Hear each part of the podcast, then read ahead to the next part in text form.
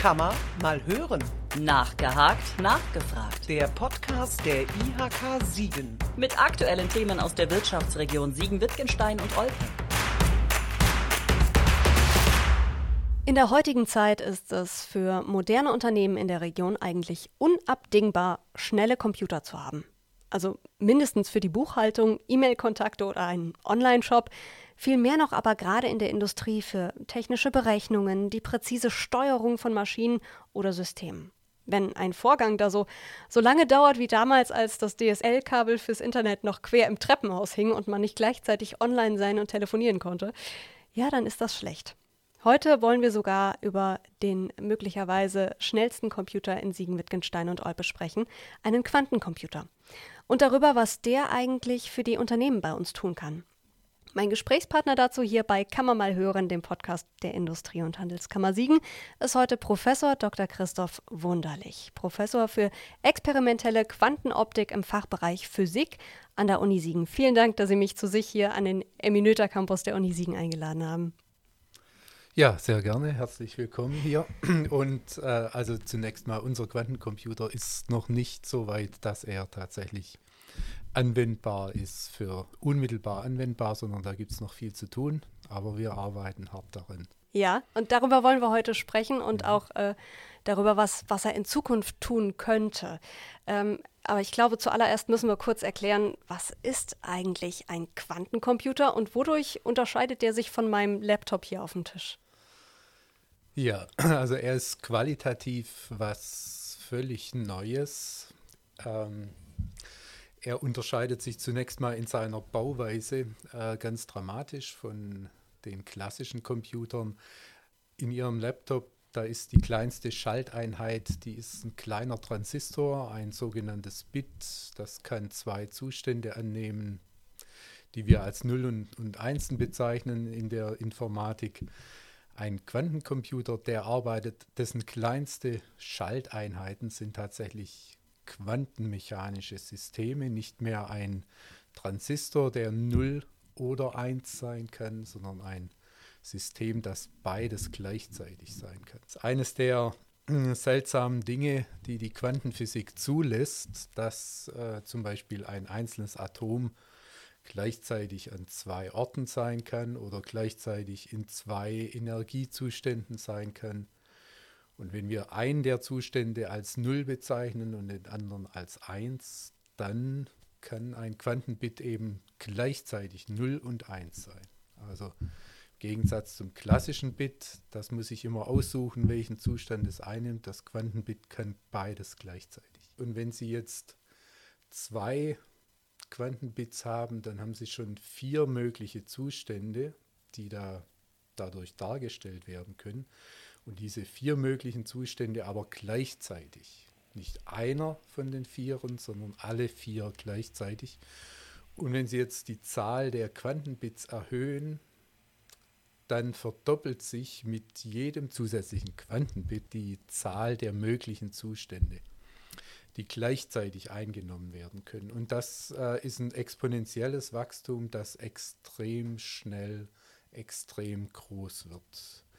Das heißt, Sie können schon mit relativ wenigen Quantenbits können Sie mehr Information speichern und verarbeiten als mit äh, gigantischen Zahlen von normalen Bits.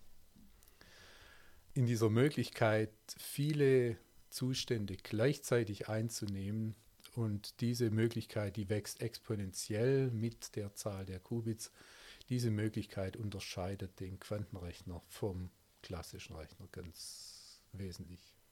Und wenn Sie sagen, äh, kann wahnsinnig viel Informationen speichern, hm. das macht dieses System sehr viel schneller oder sehr viel größer von der Kapazität? Ja, beides genau. Also für bestimmte Anwendungen äh, kann ein Quantencomputer so schnell sein, dass er Probleme lösen kann, für die ein klassischer Rechner praktisch unendlich lang brauchen würde.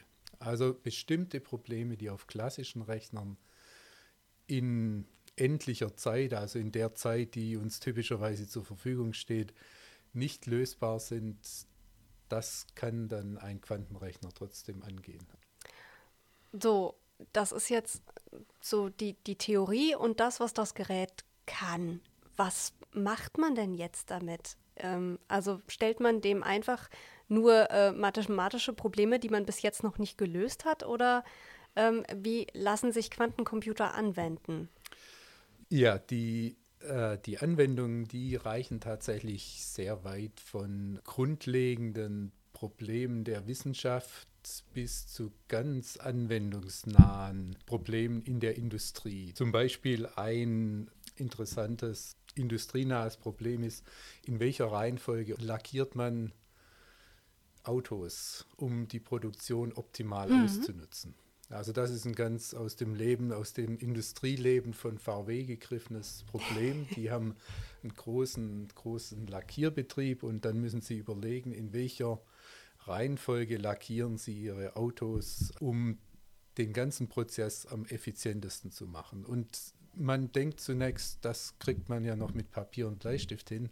Wenn das komplex wird mit vielen Parametern, wenn Sie bestimmte, äh, wenn Sie beachten müssen, in welcher Reihenfolge die Modelle kommen und in welcher Reihenfolge äh, Farben aufgetragen werden können und so noch viele andere Parameter, dann wird das tatsächlich so komplex, dass das die besten Supercomputer nicht lösen können, dieses Problem, nicht optimal lösen können.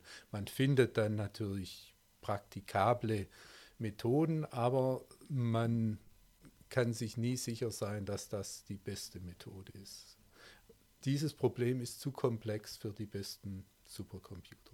Das ist ja der Wahnsinn. Das ist ja wie, wenn, wenn unser eins überlegt, wenn ich jetzt äh, mich auf den Weg in die Küche mache, was kann ich unterwegs noch alles erledigen, um ja. es möglichst effizient zu machen, diesen Eingang. Ne? Ja, durchaus, ja. genau. So kann man das vergleichen. Also äh, ein typisches Optimierungsproblem ist dieses ähm, des Handlungsreisenden, der wie auf dem Gang in die Küche, der verschiedene Orte nacheinander äh, besuchen will und dabei die optimale Route finden will, mhm. die ihm die optimale Zeitersparnis bringt oder den minimalen Benzinverbrauch oder eine bestimmte Reihenfolge von Kunden, die er besuchen will. Also da gibt es dann viele Parameter, die die Optimierung bestimmen letztendlich und das ist tatsächlich ein Problem, dass ähm, wenn es mehrere Parameter gibt, das lässt sich auf klassischen Computern nicht effizient lösen. Und diese Art von Problemen, diese Art von Optimierungsproblemen, die tauchen in sehr vielen Zusammenhängen auf. Wie Sie das gerade gesagt haben, der Gang zur Küche kann schon ein Optimierungsproblem werden, dass äh, Sie nicht mehr, wenn Sie da genügend Dinge hinzufügen, die Sprudelflasche und äh, den Müll noch rausbringen auf den Weg oder sonst was und da alles optimieren wollen, dann wird das für klassische Rechner ein schweres bis unlösbares Problem. Für klassische Rechner wie meinen dann im Prinzip, den ich auf den Schultern trage. Genau, genau.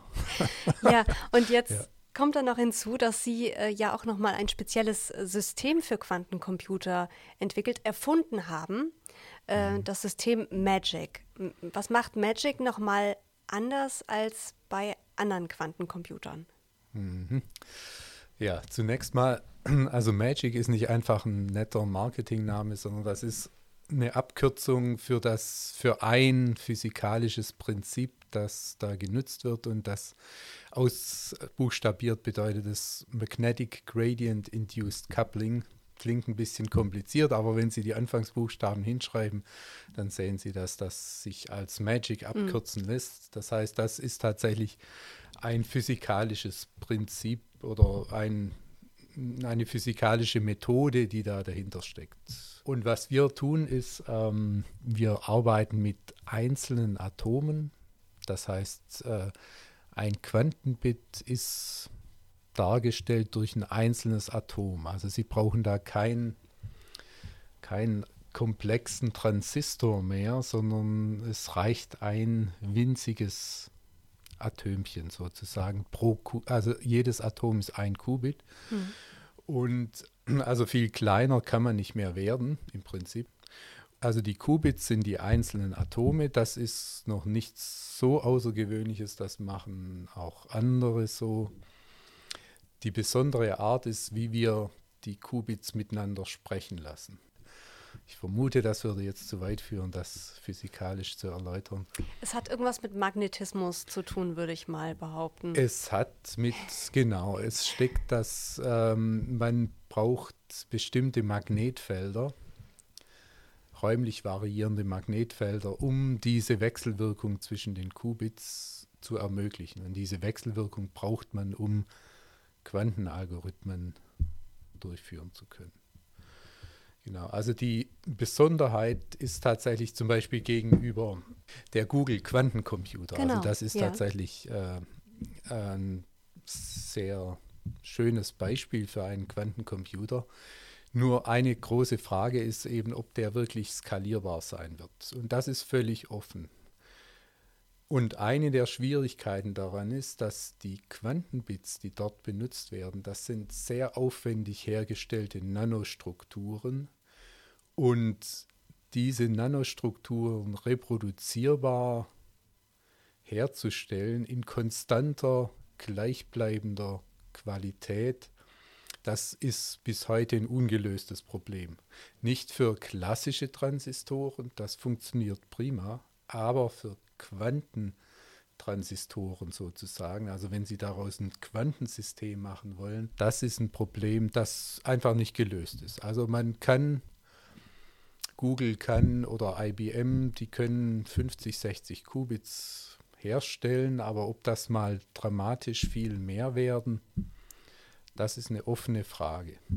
Und einfach statt aufwendiger Nanostrukturen einfach ein einzelnes Atom zu benutzen, das ist, das Atom ist immer perfekt. Das ist naturgegeben, egal ob Sie hier das Atom nutzen oder auf dem Mond oder sonst wo. Das ist immer perfekt, in immer perfekter Qualität, so wie es die Natur Ihnen gibt. Und ähm, ja, also das vereinfacht äh, den Herstellungsprozess vereinfacht es nicht, sondern es macht ihn überflüssig. Hm. Und das ist äh, ein ganz entscheidender Unterschied äh, unserer Methode gegenüber dem, was große Wettbewerber machen. Wo bekommen Sie denn Ihre Atome her für den äh, Quantencomputer und und wie sieht der eigentlich aus? Also, wenn man, wenn man sich einen, einen superschnellen, sehr viel leistungsfähigeren Computer vorstellt, dann stellt man sich den immer automatisch größer vor.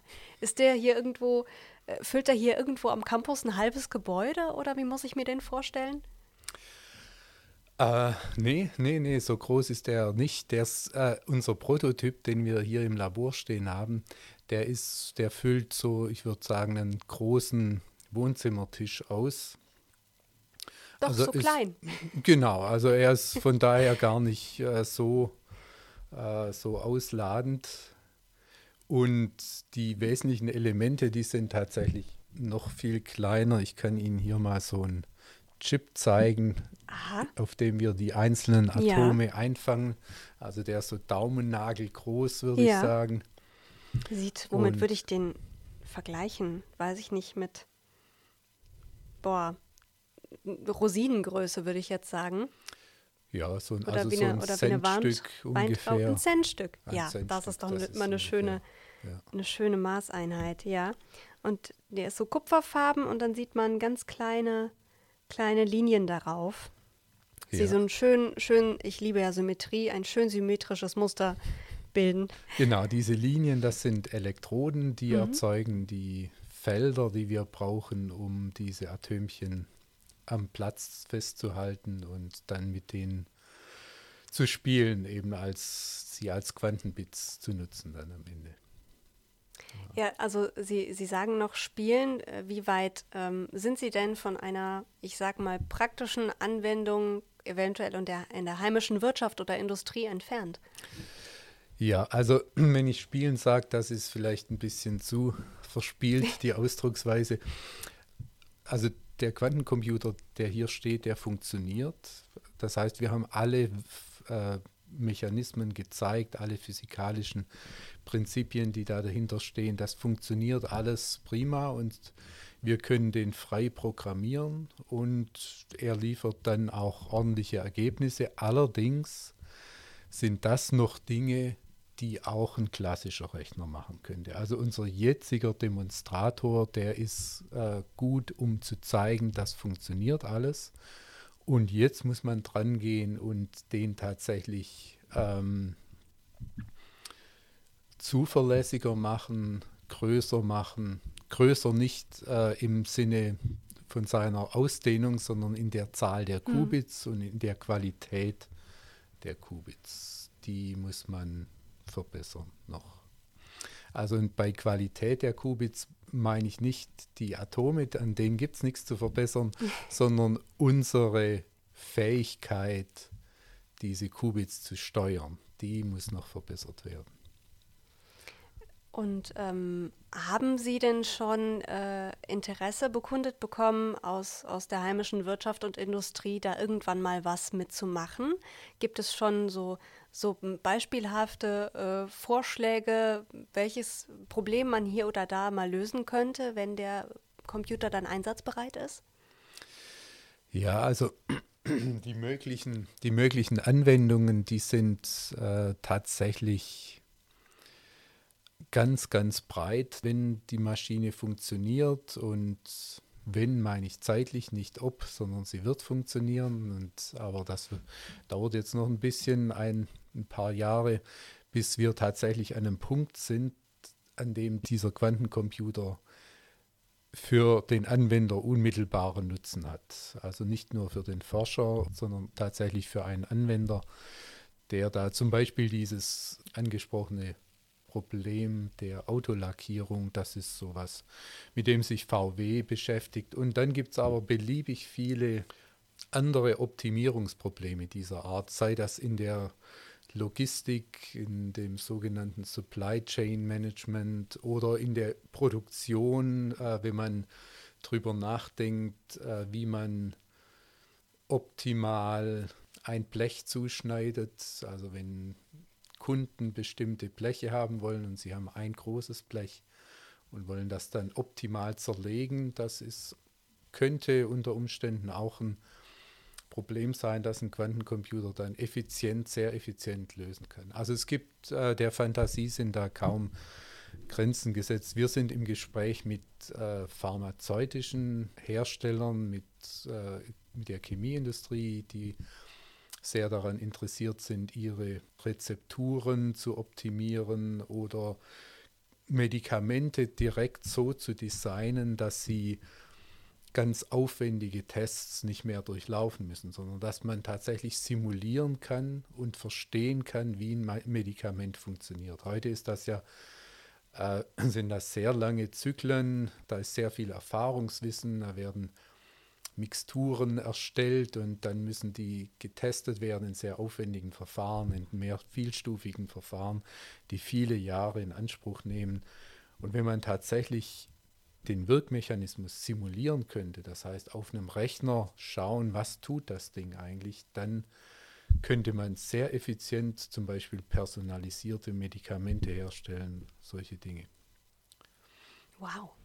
Ähm, ist da auch schon ein Unternehmen äh, bei gewesen hier aus der Region, das gesagt hat, no, wir hätten dann dieses oder jenes Problem in petto? Ähm, aus der Region äh, haben wir, glaube ich, im Moment noch niemanden aus der Industrie. Aber wir sind da sehr offen. Also wenn es da Interesse gibt, wenn jemand denkt, er hat oder sie hat da ein schwieriges Problem, das rechnerisch schwer in den Griff zu bekommen ist, dann lohnt es sich darüber nachzudenken, ob das für den Quantencomputer eine geeignete Aufgabe wäre. Also das sind Anfragen herzlich willkommen. Sie, Sie warten auf Herausforderungen, habe ich das Gefühl, ja. Ja, ja, genau. Wir, äh, das ist richtig. Ja. ja. Mhm. Sie haben so ähm, mehr oder weniger als Ihre Schnittstelle zur, zur Wirtschaft ja auch eine eigene Firma gegründet, Elektron. Ähm, ja. Elektron soll ja auch ein bisschen, bisschen den Kontakt noch äh, herstellen zu, zu Firmen, die äh, eventuell das eine oder andere Quantencomputerproblem äh, hätten, wenn ich das richtig verstanden habe, oder? Ganz genau, das ist eine der Aufgaben der Elektron. Ähm, also zu, zum einen die Hardware ähm, so weit zu entwickeln, dass sie tatsächlich nützlich ist, also aus dem physikalischen Labor heraus zum Anwender tatsächlich eine Maschine zu bauen, die konkrete Anwendungen lösen kann. Mhm. Und eben die Elektronen, die Aufgabe ist auch eben genau diesen Kontakt herzustellen zwischen Industrie und Quantencomputer. Profitiert Ihre Forschung denn davon auch ähm, wirtschaftlich? Es ist ja dann auch gewissermaßen so, so, so ein Quantencomputer, der, das ist ja auch eine finanziell sehr aufwendige Forschung, oder nicht? Ja, das, das stimmt auf jeden Fall. Genau, das ist finanziell sehr aufwendig. Ähm, glücklicherweise gibt es ähm, jetzt in Deutschland auch Fördermittel vom Bund und von anderen, die tatsächlich die zielgerichtete Forschung im Bereich des Quantencomputing unterstützen. Das gab es lange Jahre nicht. Da hat man in Deutschland ein bisschen geschlafen. Also nicht die Forscher, aber die Fördermittelgeber, sage ich mal.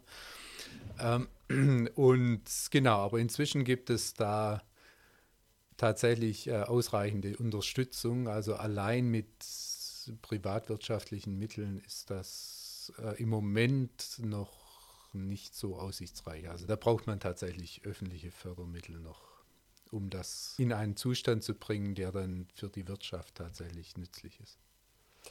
Ist das nicht eigentlich ein erstrebenswerter Zustand, wenn sich Wirtschaft und Forschung so auf Augenhöhe begegnen? Weil also früher oder später werden ihre Erkenntnisse ja auch irgendwann total nützlich sein für, für Wirtschaft und Industrie. Was haben Sie das Gefühl, was hält die Unternehmen jetzt noch davon ab, ein bisschen mehr einfach in die Forschung äh, zu investieren, um vielleicht irgendwann was rauszukriegen? Das ist eine sehr interessante Frage, ähm, die ich mir auch manchmal stelle. Ähm, es ist äh, vermutlich hat es ein bisschen was mit Risikobereitschaft zu tun. Also ähm, wir entwickeln eben kein neues Staubsaugermodell, sage ich mal, von dem man mit Sicherheit sagen kann, da kann ich Ihnen exakt die Entwicklungsschritte vorgeben und kann das exakt in ein Zeitraster und in ein Aufwand- und Nutzenraster kann ich Ihnen exakt geben. Und das ist, würde ich sagen, eine ziemlich risikoarme Entwicklung, so ein neues Staubsaugermodell.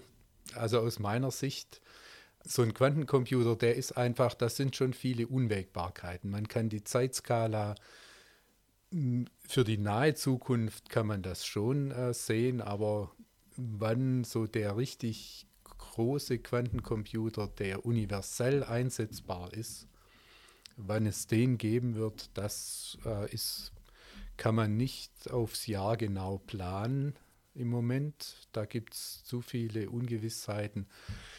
Also es ist einfach eine gewisse Risikobereitschaft gefragt. Also das ist eine revolutionäre neue Technologie, die notwendigerweise dann auch nicht in allen Stufen vorhersagbar ist, was da passieren wird. Also es ist eine Risikobereitschaft gefragt.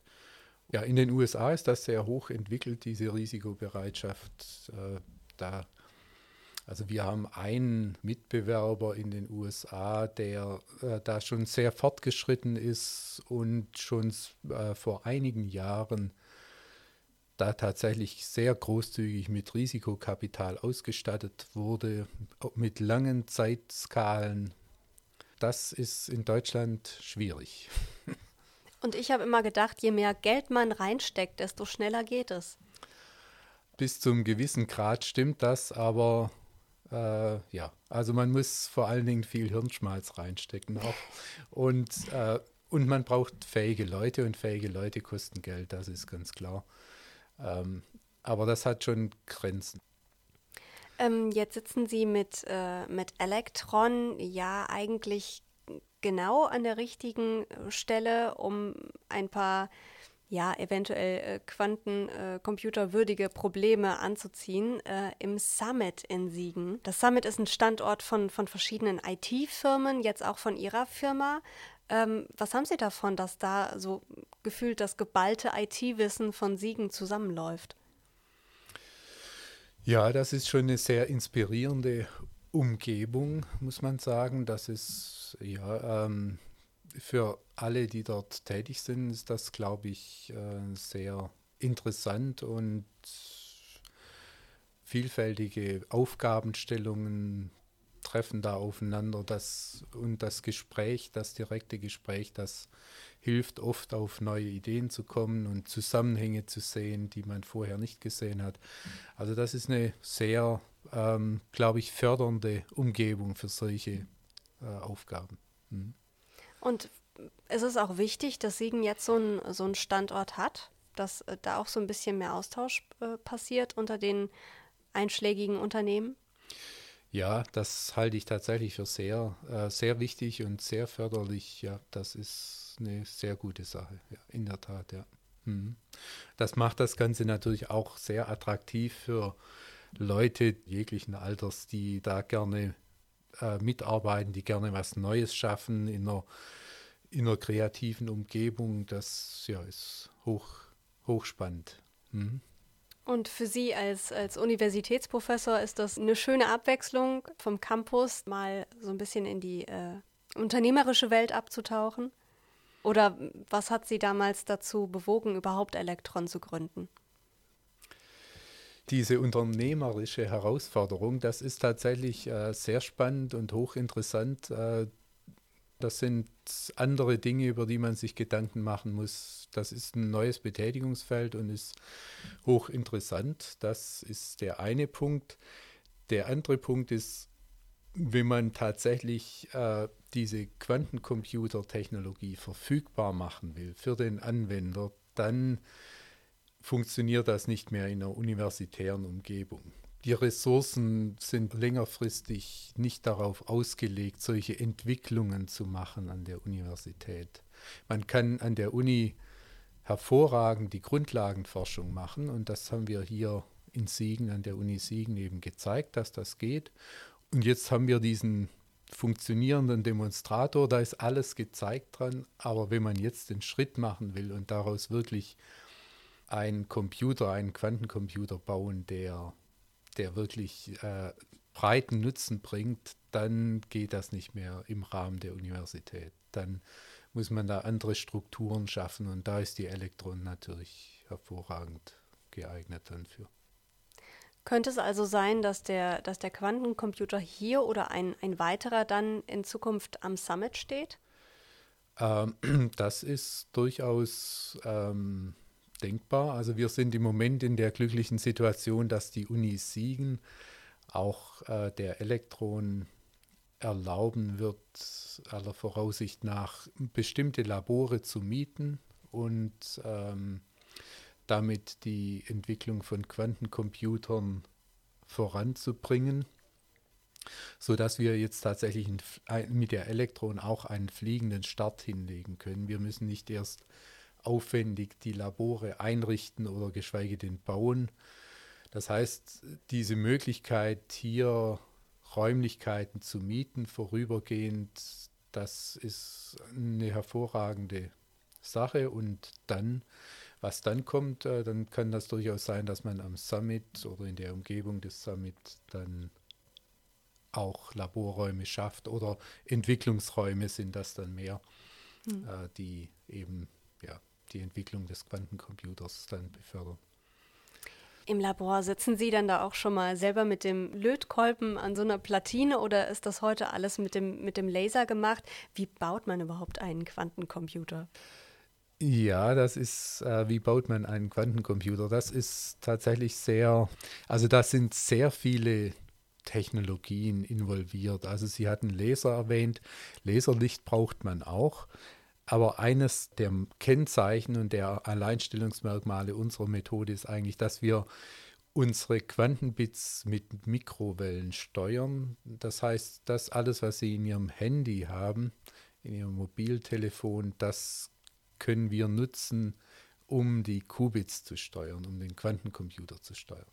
Also wir brauchen viel Radiofrequenz- und Mikrowellentechnologie, Lasertechnologie, dann Vakuumtechnik und Elektronik und klassische Computer braucht man. Und ja, also das ist ähm, technologisch äh, sehr breit aufgestellt. Äh, die Dinge, die man braucht, um den Quantencomputer zu bauen.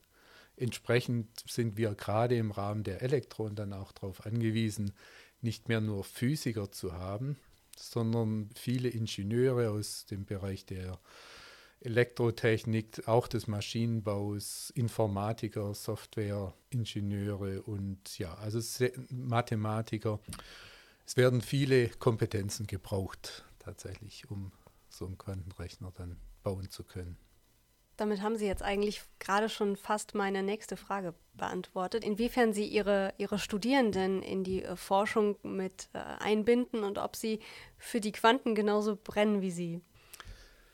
Ja, also ohne, ohne die Studierenden geht natürlich gar nichts. Ähm, die machen die tägliche Arbeit im Labor und bringen Ideen ein und äh, ja, bringen das Ganze voran. Genau, also das ist ganz entscheidend. Wir haben hier Masterstudenten, die sich da in die Forschung einbringen. Wir haben Doktoranden, die sich einbringen. Und bei der Elektron werden das natürlich dann eben auch ganz andere äh, Berufsperspektiven sein. Ich glaube, das ist sehr interessant für die Region hier. Also wir werden ziemlich hochqualifizierte Leute brauchen und die müssen im Moment ja leider noch in andere Regionen abwandern, manchmal in manchen Bereichen, nicht in allen Bereichen, aber in manchen Bereichen, so zum Beispiel für Physiker, da findet sich dann in dieser Region doch nicht so viel. Also es ist, glaube ich, interessant für die Region auch, da sehr spannende Arbeitsplätze bereitzustellen. Dann. Ich wollte Sie sowieso schon danach fragen, weil ich gelesen habe, dass Sie unter anderem in ihrer Laufbahn mit zwei Nobelpreisträgern zusammengearbeitet haben. Also mutmaße ich jetzt einfach mal, dass Sie international auch gut vernetzt sind in Ihrem Fachbereich. Wie wird denn eigentlich die Forschungsarbeit hier in Siegen international gesehen? Welchen Stellenwert haben wir hier? Ja, also dieses, ähm, diese neuen Methoden, die wir jetzt gerade für den Quantencomputer nutzen, die sind tatsächlich zum ersten Mal hier in Siegen entwickelt und demonstriert worden und das äh, ist international auch äh, gewusst. Also das sind wir durchaus ein leuchtender Fleck auf der Landkarte der Quanteninformation mit solchen einzelnen Atomen. Äh, das ist durchaus bekannt weltweit. Und ähm, es gibt äh, weltweit einige Gruppen, die unsere ähm, Erkenntnisse übernommen haben und darauf aufbauend jetzt ähnliche Dinge machen. Also unter anderem äh, im Labor von einem, auch einem Nobelpreisträger, der sich mit den Ionen, mit den einzelnen Atomen als Quantenbits sehr ausführlich befasst hat und in dessen Labor äh, werden jetzt nur noch ausschließlich Methoden verfolgt, die eigentlich ihren Ursprung hier haben, äh, in Siegen. Das heißt, ja, wir sind durchaus bekannt und anerkannt. Dann fragt man sich gewissermaßen ganz frech, warum haben Sie keinen Nobelpreis gekriegt für Magic? Ach, ich glaube, das, äh, das ist keine, äh, nee, ist im Moment grundsätzlich mache ich mir darüber keine Gedanken und ich glaube, ja, das ist nicht so. Ich weiß gar nicht, muss man sich dafür bewerben? Muss man da was einreichen oder wird man vorgeschlagen? Man wird vorgeschlagen, mhm. genau. Also das ist, aber äh, wie gesagt, das hat für mich überhaupt keine Relevanz und äh, ja. Ich habe noch gesehen, dass es äh, seit Mai ein neues Forschungsprojekt gibt, an dem Sie auch mitwirken, ähm, mit dem mhm. klangvollen Namen Mikro. Die haben immer so schöne, ja. schöne Namen, die Projekte. Mhm. Und äh, da geht es, glaube ich, auch um Quantencomputer, ne? Ganz genau. Das ist tatsächlich ein, ein ganz wichtiges Forschungsprojekt, das wir von Siegen aus koordinieren an, mit Partnern in Hannover, in Düsseldorf und Berlin. Das sind insgesamt vier äh, Partner beteiligt und wir entwickeln da tatsächlich neue Techniken, um diese Quantencomputer skalierbar zu machen. Also um die dann tatsächlich von der Qubitzahl so groß werden zu lassen, dass sie reelle Probleme lösen können. Also diesen Chip, den ich Ihnen hier gezeigt mhm. habe, das, ähm, den im Wesentlichen das weiterzuentwickeln, damit das tatsächlich dann zu einem ausgewachsenen, erwachsenen Quantencomputer wird. Erst werden die, die Dinge riesengroß und dann irgendwann ja wieder so, so in Laptop-Größe zusammenschrumpfen. Oder wie sehen Sie das? Also ich, ich denke, so ein Computer, wie wir jetzt hier auf dem Tisch stehen haben, der ist ja auch irgendwann mal was super Besonderes gewesen und jede Firma hatte höchstens einen oder so. Wird es so sein, dass, dass Quantencomputer irgendwann in jedem Unternehmen stehen wie bei uns Bürorechner oder kommt danach noch eine Stufe? Ist das nur ein Übergang? Ja, also. Es ist sehr viel Glaskugel jetzt, aber. Das ist in der Tat ganz viel Glaskugel, ja. Ähm, also, wa was man im Moment klar sagen kann, ist, dass es die Quantenrechner, die es in den nächsten Jahren geben wird, das werden Spezialinstrumente sein, die für nicht für alltägliche Dinge benutzt werden, sondern so für ganz bestimmte Probleme in, in der Industrie, in der Forschung auch. Und für den Hausgebrauch werden die nicht nützlich sein, einfach weil sie auch zu groß und äh, die wird man nicht mit sich rumtragen können. Genau, aber was dann längerfristig passiert, da ähm, reicht die Fantasie typischerweise nicht aus und alle Aussagen, die, ich sage mal, über fünf Jahre hinausgehen, Voraussagen, die, da macht man sich schnell lächerlich damit. In, Im Rückblick dann, wenn man dann zurückschaut, ähm, zum Beispiel wurde der erste Transistor, das ist eine ganz nette Anekdote, der erste Transistor, an dem zum ersten Mal das Prinzip des Transistors gezeigt wurde, nachdem es den gab, wurde spekuliert, was man alles mit Transistoren machen könnte. Eine der gewagtesten Spekulationen war, dass man vielleicht mal ein Hörgerät bauen könnte oder sowas. Also von wegen Laptops oder überhaupt äh, die IT, die wir heute haben, das war absolut undenkbar. Also in die, ein bisschen weiter in die Zukunft zu blicken, ist, ist wild in die Glaskugel spekulieren. Also im Moment kann man sagen, der Quantenrechner wird äh, extrem, wird neue Erkenntnisse liefern in allen möglichen Bereichen. Und ob er mal relevant wird für den Heimgebrauch, das ist im Moment nicht absehbar, würde ich, also im Moment nicht. Ja, aber deshalb nennt man Ihren Fachbereich ja auch experimentelle Quantenoptik. Ne? Weil, ja, ja, genau. weil, man, weil man ja noch irgendwie ein, ein Stück weit äh, gucken muss, äh, was, was am Ende dabei rauskommt. Ja, wobei, ja. genau, also mit der, das, was wir im Rahmen der Elektron machen, da sind wir schon, äh, das ist nicht mehr so, das ist nicht mehr experimentell. Das ist tatsächlich jetzt ähm, Entwicklung aufbauend auf den experimentellen Forschungen, die wir lange gemacht haben. Und jetzt ist es Entwicklung, würde ich sagen. Das, was wir mit der Elektron machen. Gleichzeitig forschen wir auch weiter hier an der Uni. Aber die Elektron, die hat sich natürlich zum Ziel gesetzt, tatsächlich ähm, aus dem, was wir heute haben, was Nützliches für den Anwender zu machen. Das ist das Ziel der Elektronen und gleichzeitig gibt es die Uni-Forschung, die dann, die nicht so sehr auf die Anwendung schauen muss, sondern die grundlegend neue Dinge auch wieder angehen kann. Also Sie hm. bleiben Diener zweier Herren. Ja, Sie genau, haben, so, so kann man das genau. durchaus ausdrücken, ja. Mhm. Eine Frage, die mir gekommen ist, als ich mich auch so ein bisschen eingelesen habe, was, was Physik angeht und so weiter. Äh, kennen Sie die Comedy-Serie The Big Bang Theory? Die kenne ich, ja. Ja, ja, ist mir durchaus bekannt, aber äh, nicht im Detail. Also. Für, für unsere Zuhörer, es, es äh, geht um, äh, um junge, befreundete Physiker, auch Experimentalphysiker, die so ein bisschen liebenswert, streberhaft dargestellt werden. Äh, wahnsinniger Erfolg, die Serie, weil ganz viel Popkultur angeschnitten wird, ähm, aber eben auch reale physikalische Probleme, mit denen sich Wissenschaftler tatsächlich beschäftigen. Und ähm, ich habe mich gefragt, und die Frage kann ich Ihnen ja jetzt als äh, Physiker einfach mal stellen, hat die Serie Ihnen eigentlich mehr Studierende in die Physik gebracht? Hat sie dem Beruf der Physiker gut getan? Oh, da ähm, bin ich möglicherweise nicht der Richtige. Das, äh, also mir ist es nicht aufgefallen.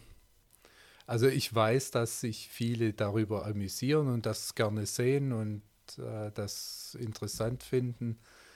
Aber ob das mehr zu mehr Physikstudierenden geführt hat, das mag ich nicht. Äh, ja, kann ich nicht beantworten, kann ich nicht beurteilen. Ich, ich dachte vielleicht, es wäre äh, der ein oder andere in Ihrer Vorlesung mal um die Ecke gekommen mit einem physikalischen Problem, was er da in der Serie gesehen hat. Das kann durchaus sein. Also nach allem, was, äh, was ich bisher gesehen habe aus der Serie, aber das ist sehr, sehr bruchstückhaft. Die physikalischen Probleme, die dort angesprochen werden, die sind tatsächlich real. Also da werden keine Fantasiesachen über den Sender gebracht, sondern auch wenn man im Hintergrund irgendwelche Tafeln sieht, welche beschriebene Tafeln, da steht äh, Sinnvolles Ach, echt? drauf, durchaus, ja, ja, ja. Also das ist nicht Zufall, da ist nicht wilde Symbole sind da hingekrakelt, sondern das hat schon eine richtige physikalische Bedeutung, was die Figuren sagen und auch was man so auf den Tafeln sieht, das ist, ja, das hat mir jetzt wirklich nochmal schon Ewigkeiten auf der Seele gebrannt. Und es war ah, ja. schön, dass ich jetzt mal die, die Gelegenheit hatte, die, äh, diese ja. Frage zu stellen. Also halten wir fest, es ist immer wieder faszinierend äh, zu sehen, wie weit die Forschung schon ist und auch wie gut es der Wirtschaft bei uns in Siegen, Wittgenstein und Olpe tun kann in Zukunft, dass wir hier so kurze Wege haben zwischen Wissenschaft und den Unternehmen hier und ähm, dass hier auch viel Austausch stattfindet und dass wir hier eine absolute Koryphäe in einem physikalischen System haben, was international beachtet ist. Und ich glaube, wir sollten viel, ich sollte viel häufiger mal an die, an die Uni kommen und mir den ein oder anderen Professor greifen, weil ich glaube, dass hier einige wirkliche Goldstücke auf uns warten, die wir auch mal unter wirtschaftlichen Aspekten ein bisschen besser beleuchten können hier in unserem Podcast. Vielen Dank, Herr Wunderlich, für die Einladung nochmal. Alles Gute. Sehr gerne, ja, kann ich nur bestätigen. Schauen Sie sich an der Uni um, da gibt es noch vieles Interessante zu entdecken. Ja. Sehr mhm. gerne. Kann man mal weiterhören. Auf der Homepage der IHK Siegen finden Sie diesen und weitere Podcasts. Hören Sie mal rein.